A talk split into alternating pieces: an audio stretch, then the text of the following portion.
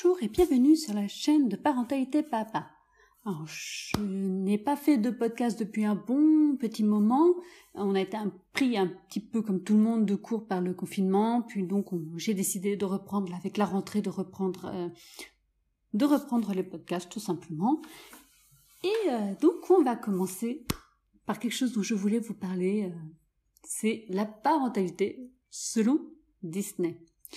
Disney, on les a presque tous vus, on a presque tous grandi avec, on connaît très bien Disney, mais est-ce que vous les avez déjà regardés et les analysés avec vos yeux d'adulte?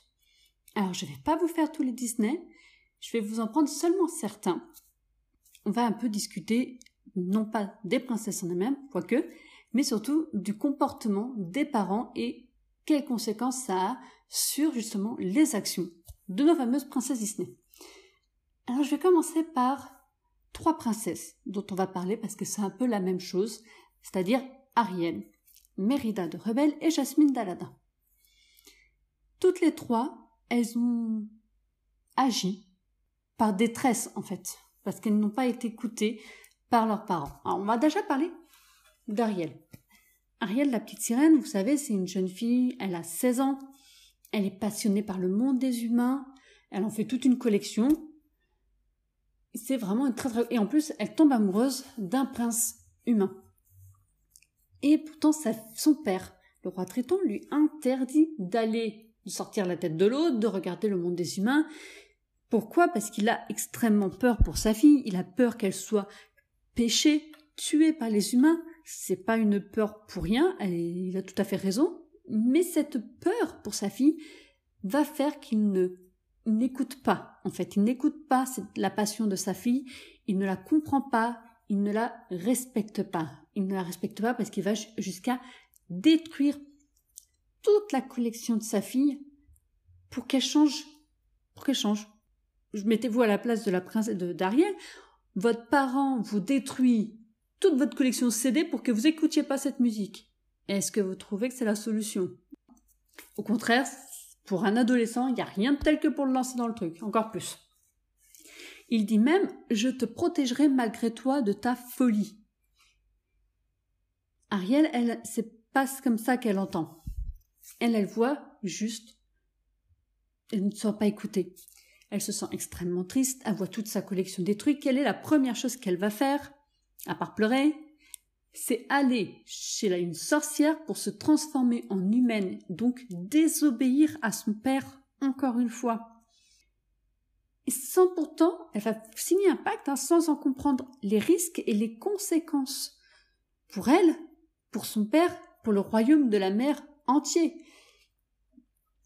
Parce que je ne pense pas qu'Ariel, quand elle a signé son contrat pour devenir humaine, elle a pensé que si elle n'arrivait pas à se faire embrasser par le prince, non seulement son père, parce que je pensais pas que c'était un piège, donc elle pensait pas que son père allait être transformé en espèce de, de petit truc bizarre, et qu'en plus de ça, elle allait faire d'Ursula la reine de la mer, et que ça allait être un carnage, ça allait être horrible. Elle n'a pas du tout réfléchi comme ça.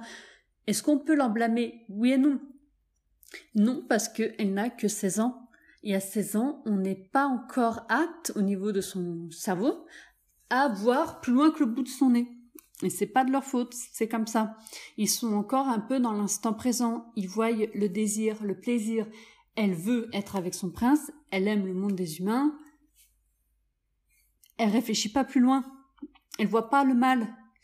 Comment ça aurait pu être évité? Ça aurait pu être pu éviter si le roi Triton avait accepté de rentrer un petit peu dans la passion de sa fille pour la comprendre, mais en même temps lui faire comprendre pourquoi lui, il n'était pas tout à fait d'accord.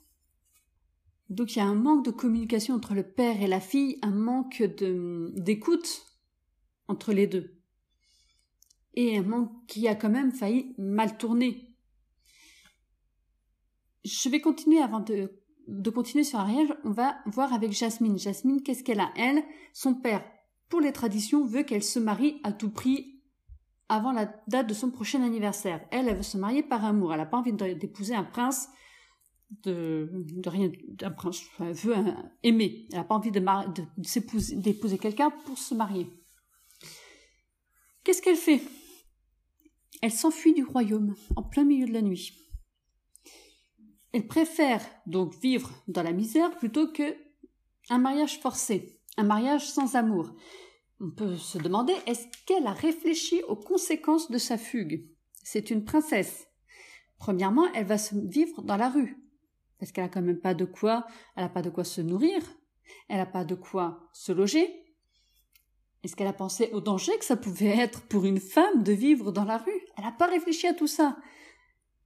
Si on ajoute à ça qu'elle est quand même la fille du sultan, la fille unique du sultan, donc si sa fille unique disparaît, je vous parle pas de la descendance, donc le royaume est en danger, le sultan, lui, risque de ne plus avoir son trône est remis en cause.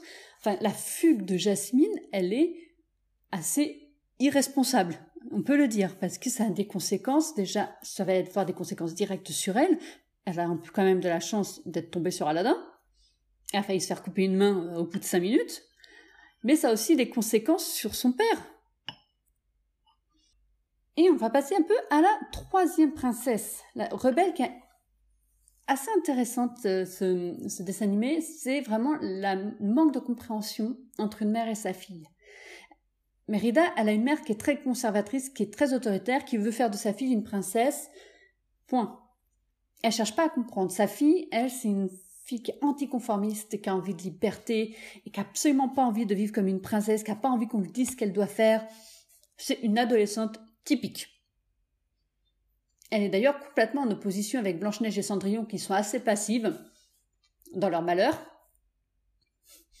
Elle, elle dit ce qu'elle pense et elle n'a pas envie qu'on lui dise ce qu'elle doit faire. C'est pas elle qui aurait été récurer les plats de sa belle-mère, ni de faire le ménage dans la maison de cette nain.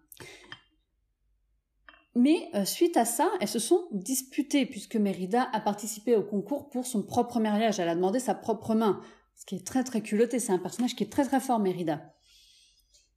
Et du coup, elle se dispute avec sa mère et elle provoque une malédiction sur sa mère. Et à, à partir de ce moment-là, sa mère donc, se transforme en ours et les rôles vont changer de place, leurs points de vue vont changer à la mère et à la fille. Mérida, elle, va devoir protéger sa mère parce que sa mère est transformée en ours, et qu'il y a tous les chasseurs du royaume qui veulent la mort de sa mère. Et d'un côté, bah, sa mère, elle passe du côté de la personne qui est protégée. Elle voit que sa fille est capable de se débrouiller par elle-même. Elle est rassurée quelque part. Elle voit que sa fille, elle est débrouillable. Elle ne la voit plus comme une petite princesse fragile qu'on doit marier euh, par, euh, parce que c'est la tradition Elle commence à se voir et à se regarder toutes les deux d'un autre point de vue. Et Mérida va mieux comprendre le côté protecteur de sa mère. Ce qu'on a dans le film Rebelle qu'on n'a pas forcément avec Jasmine et Ariel, c'est que Rebelle, Mérida fait une erreur. Elle cause la malédiction de sa mère, elle déchire, elle rompt les liens avec sa mère, et elle va devoir la réparer. C'est même la phrase qui est euh, dans le dessin animé, c'est renoue les liens, répare le mal causé par orgueil.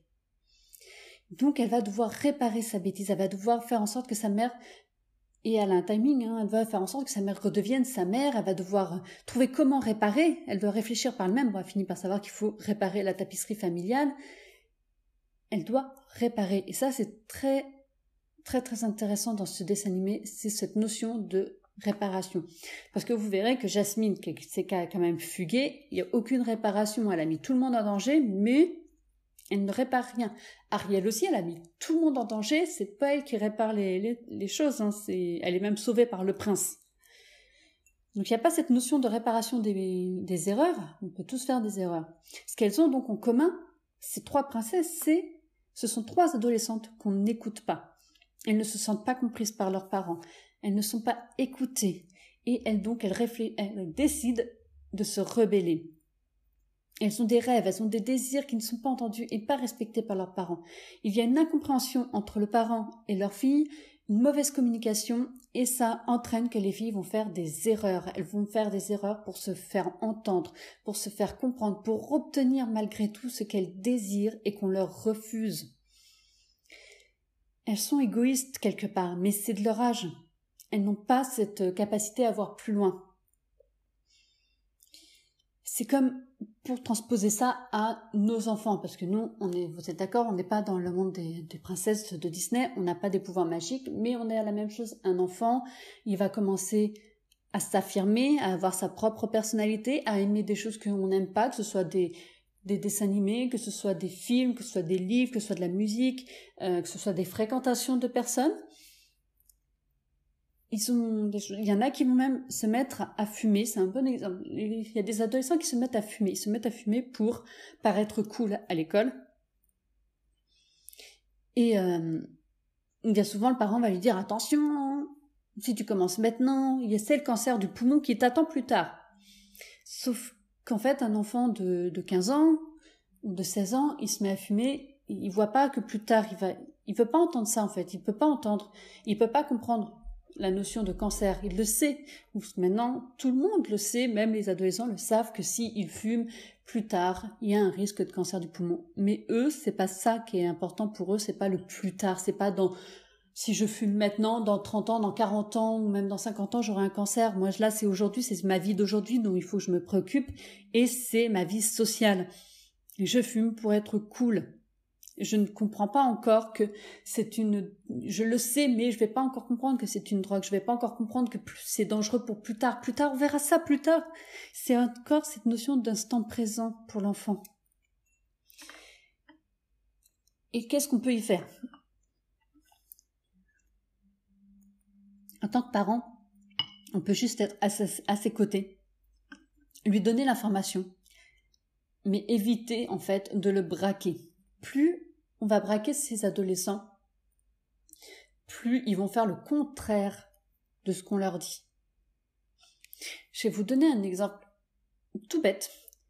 Ma sœur, quand elle était adolescente, quand elle était seule à la maison, elle faisait ses devoirs.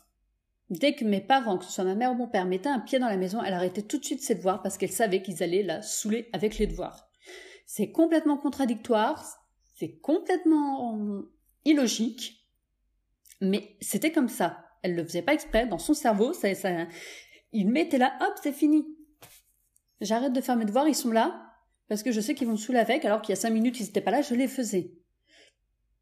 Et ben tous les adolescents sont comme ça. Elle n'est pas un, elle n'est pas un, une espèce d'adolescent en voie de disparition. Et c'est à nous en fait, en, tant que parents, de comprendre cette notion-là chez les enfants, chez nos, nos enfants. Apprendre à les écouter. Apprendre à les écouter. En les écoutant, on va leur apprendre à nous écouter.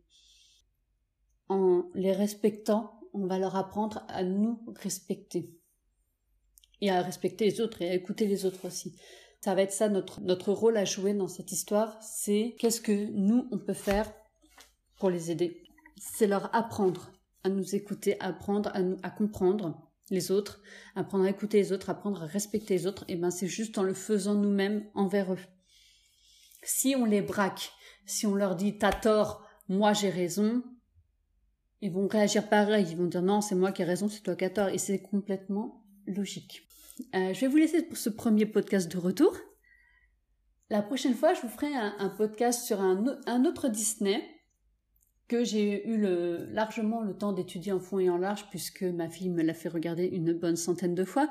Je vous parle bien sûr, je vous parlerai bien sûr de la Reine des Neiges.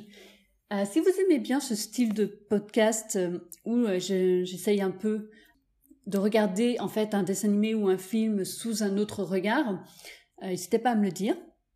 Moi, je trouve ça très amusant de, vous donner un peu, un peu ce que moi je peux voir quand je regarde tous ces, dessins animés ou même d'autres films que je peux étudier à travers un autre regard. Je trouve ça assez intéressant. Dans d'autres podcasts, ensuite, je vous parlerai aussi des livres qu'on a pu découvrir durant tout ce confinement, durant tout ce temps, en fait, où je n'en ai pas fait de podcast. On a découvert plein de livres, plein de collections. Et je vous en parlerai dans de prochains podcasts. En attendant, je vous dis au revoir et bonne journée.